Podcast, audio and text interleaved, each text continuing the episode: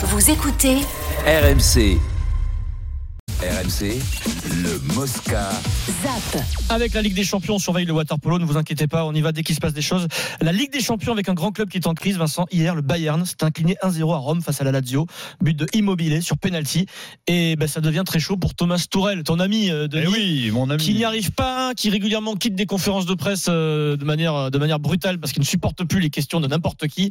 Euh, Vincent, ça y est, c'est Tourel, c'est chaud au Bayern. Et un retour quand même. Ils viennent de prendre 3-0 à Leverkusen. Ils sont à 5 points du leader en, euh, en, Bundesliga. Euh, bah, Jean-Michel, c'est le Bayern, mine de rien, s'offre des crises assez régulièrement quand même. hein. Ce Bayern Elle, Munich. elle- elle arrive trop tard cette crise. Il Ah reviendrait oui. qu'elle arrive il y, a, il y quelques années de plus.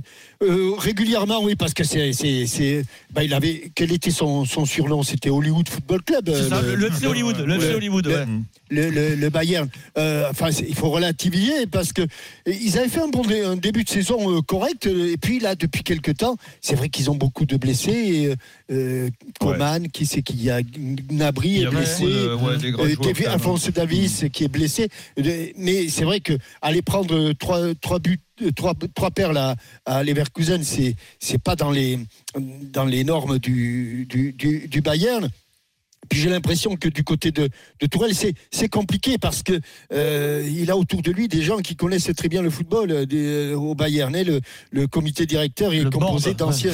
Le board, oui, non, c'est plus que c'est plus que ouais. ce sont ceux qui sont au, au, au- au boulot. hein. Le board, euh, je- les actionnaires, on les voit pas trop, mais les anciens joueurs sont très très présents. Et Tourelle, visiblement, a, a beaucoup de mal, y compris avec son son directeur sportif. Moi, je, suis bon. Ils ont perdu un 0 Ouais, il y a un retour quand même. Ils ont- Exactement. Ouais, je ouais. pense qu'ils sont pas, Moi, je pense ils sont pas, éliminés. Non. Et donc, euh, Mais c'est il ce faut- qu'il il dit en Allemagne. Et le match retour, peut-être sans Tourelle d'ailleurs. hein. C'est- Oui. C'est envisageable ça. Oui, je pense pas, non. Non, tu penses pas Ils le feront pas péter, non, ils le feront pas péter pour, contre, le match retour. je quand même. pense qu'ils vont, récupérer les joueurs blessés, il me semble. hein. donc, euh, tu risques d'avoir un, un Bayern beaucoup plus fort au retour. hein. Le water polo, c'est chaud la demi-finale. France-Croatie à Doha. Julien Richard. Un but d'avance pour la Croatie, il reste 40 secondes, donc à peine une possession. C'est la dernière chance très certainement pour l'équipe de France qui a le ballon euh, pour aller égaliser et pourquoi pas arracher la séance de, de penalty. Si on en reste à un score de parité à la fin du temps réglementaire, ce seront directement les penalties dans cette demi-finale mondiale. Le ballon qui euh, circule, euh, Thomas Vernou. Thomas Vernou qui ne pourra pas prendre le shoot. euh, attention parce qu'il y a que 30 secondes, hein. donc il reste 8 secondes de possession. Va falloir tirer Euh, côté français. Qui va prendre la responsabilité euh, pour très certainement ce, ce dernier shoot On est sur le côté du terrain, ça rentre Oh l'égalisation Et l'égalisation Enzo Caz, énorme Énorme à 16 secondes de la fin de la rencontre L'égalisation française Les Croates qui n'en croient pas leurs yeux, les supporters dans les tribunes. Il reste 16 secondes et l'exploit est possible, mais ça veut dire que pendant 16 secondes, les Bleus vont devoir défendre et ne pas encaisser de but. Ce serait cruel parce que là, ils ont vraiment fait une partie incroyable. Ces joueurs de l'équipe de France de water polo qui montent en puissance à moins de 6 mois maintenant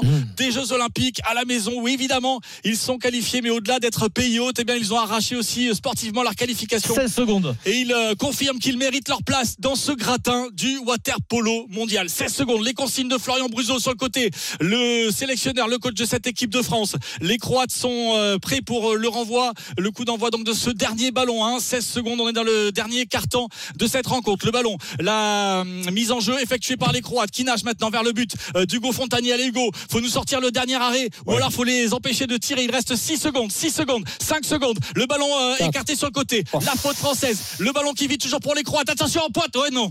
Oui, l'arbitre va rendre le ballon. L'arbitre va rendre le ballon. Il reste une seconde. Ce sera terminé. Ce sera terminé. Hugo Fontanier qui tente sa chance de très loin. De loin, de mais très qui loin. ne marquera pas, évidemment. Eh ben dis donc, 11 partout, match nul entre l'équipe de France et la Croatie à la fin du temps réglementaire. La demi-finale mondiale, la première demi-finale mondiale des Bleus va se jouer au. Périgueux. C'est énorme. Comment ça se passe Une prolongation de Rappelle-nous, Julien. Tir au but, Penalty, tir au but direct. tir au but. Ah, tireurs, ouais, 5 tireurs. 5-5 comme au foot. Ouais, voilà. Très bien, très bien. Mais on va suivre ça avec, euh, avec attention. Euh, alors, Jean- Jean-Michel. Ils, euh, ont, ils ont le droit de prendre une bouée là pour tirer les pénaltys parce que c'est un moment sur place. non un canard, une boue, un Un canard. canard. Euh. C'est pas- Vincent, Vincent et, et Jean-Michel, il y a, a quelqu'un en studio qui a un grand sourire. Denis est totalement Jojo, vous le savez. Il, est- il a joué le nul. Il a joué sur du water polo, Vincent. Ben oui, Denis, ouais, t'as il a joué joué le le match bien nul. sûr. oui. C'est pas possible. Combien t'as pris Oh, un petit billet. Un petit billet, voilà, Pas voilà. gros, je- Allez, on pas mis gros. J'ai eu peur. On zappe le, le water polo quelques quelques secondes, euh, Vincent. Euh, la Ligue des Champions pour euh, euh, c'est- passé. On passe au, barrage aller de la Ligue Europa. On a on parlé de l'OM, on parlera du Milan AC face à Rennes à 17h30 avec la formidable transhumance des supporters rennais à Milan entre 8 et 10 000 supporters rennais bretons à Milan. Je vous donne quand même les autres affiches pour les clubs français du jour à 21h. Benfica TFC avec quelque chose qui peut faire la différence pour le TFC qui est loin d'être euh, favori là. hein. Jeannot Rességuier commente le match, il est parti euh, à Lisbonne. Ah ouais. Ça, Ouais. C'est ça qui fait la différence. Ça qui fait, oui, Jeannot. Le va vous mettre de le feu ce soir sur le match de Toulouse. Voilà. Et il n'a Ouais, pas le bouffé du Gugus. cabillaud, hein, je vous le dis. moi. Euh, ouais, Non, pas des cabillots, là, une entrecôte. oui. Cabillo, lui, il veut que la sauce et il sauce avec le pain. Donc c'est un événement, 21h, Benfica à Toulouse avec Jeannot au commentaire. Euh, bon, là, pour le coup, ça va être Compliqué. compliqué, très Oui, compliqué, compliqué, très compliqué pour le TFC qui était en difficulté. Et puis Lens Fribourg, 21h au Stade Bollard après la Ligue des Champions, c'est une nouvelle aventure pour les Lensois. Euh, la Ligue Europa, avec quelle ambition? Mais le club est remonté quand même en Ligue 1, Vincent, il y a moins de 4 ans. Tu imagines? Il se retrouve à jouer euh, la Ligue des Champions, ensuite euh, la Ligue Europa. Franck Hez, le coach, savoure. Il est conscient de ce qui se passe à Lens depuis quelques saisons. Après 20 ans d'absence de- d'Europe, en gros, euh, un peu plus de 20 ans pour la Ligue des Champions, on a déjà marqué le club en faisant cette espèce de poule qui n'était pas inespérée, hein, mais qui était pas forcément attendue. Oui, quand on commence des compètes, on a toujours envie de gagner les matchs. hein, Il n'y a que ça qui nous anime. Mais euh, le plus important, c'est voilà, c'est comment. Comment on va essayer de les gagner, surtout. Qu'est-ce qu'on doit y mettre Comment on doit répondre aux, problèmes posés Comment on doit poser des problèmes Mais on a, voilà, on a envie d'y être et, on- et évidemment envie de continuer l'aventure. Voilà, Franck Hez qui savoure euh, le parcours de, de Lens, Ah. Vincent. On, C'est a, beau, hein. on a banalisé là, Vincent, ce, là, que fait Lens depuis quelques saisons. Ouais. en fait, ça, ça va à une vitesse Ouais, folle. Pas dommage qu'ils aient perdu quand même Oui. des- Des, leurs meilleurs joueurs. hein. Openda et. Fofana. C'est ça qui est triste. C'est ça qui est triste au foot de perdre ces clubs-là. Ils veulent financièrement dès qu'il y a, y dès Bah, qu'ils Ça suit pas, ça peut saison, pas suivre. Ben ouais, ça peut pas suivre, donc ils sont obligés de. Il n'y a pas de continuité, quoi. C'est-à-dire que le mec, il peut- eux, ils peuvent finir second, faire une Coupe d'Europe et puis jouer deux, trois saisons après, jouer la descente. C'est incroyable. Mais, mais bon, voilà, c'est comme ça. C'est l'histoire du foot. Rappelez-vous quand ils étaient les avec. Verts, les verts ah, de Jean-Michel, ça, ça Ouais. restait solide. Ben, regarde où ils sont maintenant, c'est incroyable. Ouais. Et donc, c'est- ça, fou. fait, ça fait un moment qu'on n'y est plus, et quand même. Oui, oui, Oui, oui, bien oui, sûr. c'est pas pareil. Mais regarde Lens, il n'y a pas très longtemps, ils étaient en deuxième division. C'était, on n'en parlait plus, on parlait que de Lille, tout ça. Et là, ils sont remontés, ils ont fait une saison incroyable. Ils auraient pu être peut-être être champions de France l'an dernier. On va voir ce qu'ils font en Champions League. Mais bon, c'est un peu, Le c'est un water peu la polo, taille grand patron, là. la demi-finale, la demi-finale France-Croatie à Doha, le le mondial de water polo. Julien Richard. Allez, le premier pénalty réussi par la Croatie. Ce sont les Croates qui ouvrent le bal dans cette séance. euh, 11 partout après le temps réglementaire. Marinic Krajic, premier tireur croate qui a eh bien, trouvé la faille euh, face euh, au gardien français euh, Hugo Fontani. Les pénaltys en water polo, c'est à 5 mètres. hein. Le pénalty français maintenant réussi. Égalisation. Euh, C'est euh, Enzo Caz qui a pris ses responsabilités. Premier tireur, un pénalty réussi de chaque côté dans ses tirs au but de cette demi-finale du championnat du monde. Grosse tension dans cette piscine à Doha. C'est à bout portant 5 mètres, hein, vous imaginez Ouais. Euh, la- face à- au gardien français. Le deuxième tireur. Ouais, vite, bah, hein. magnifique, magnifique. Ouais, ça s'enchaîne très vite. C'est dur de Ça s'arrêter s'enchaîne quand même. Ah ouais, c'est- non C'est hyper dur. C'est hyper dur. Fatovic, le croate qui Voilà, va inscrire ce penalty. Deuxième penalty 2-1. Et, Euh, c'est- et ceux qui tapent pas, ils attendent au fond de la piscine, il y a un bang au fond. Exactement, exactement. Ils ne remontent pas tant qu'ils n'ont pas marqué. C'est fait pour l'équipe de France. Le deuxième, Alexandre Qui avait marqué trois buts dans, cette rencontre. Ah, oui, mais ça va, effectivement. ah, Heureusement qu'on a eu Bouet. Ah, le bien lobé, Boué, le bien, le bien lobé. Voilà. qui, qui, euh, met pour l'instant les gardiens pas en réussite. 2-2. 2-2, on rappelle 5 tireurs euh, de chaque côté. Le troisième tireur croate va s'élancer.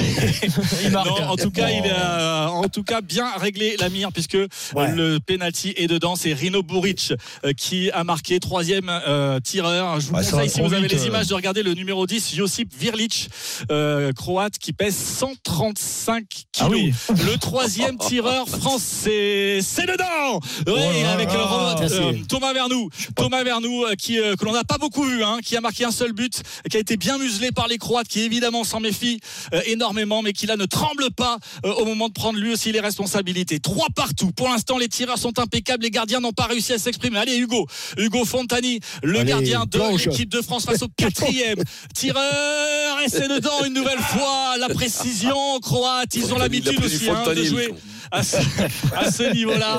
Euh, Zouvela, Ça va Marco Zouvela, euh, qui euh, marque. Il était parti du bon côté, le gardien. C'est Ouais. un peu comme au foot. Hein, euh, 4 à 3. Il faut qu'on choisisse un Ça va côté. tellement que le vite gardien- les, les Ouais, tirs. ouais, euh, 4-3, 4-3. Il est important celui-là. Il est important évidemment pour euh, Romain euh, Marion Vernou et c'est dedans.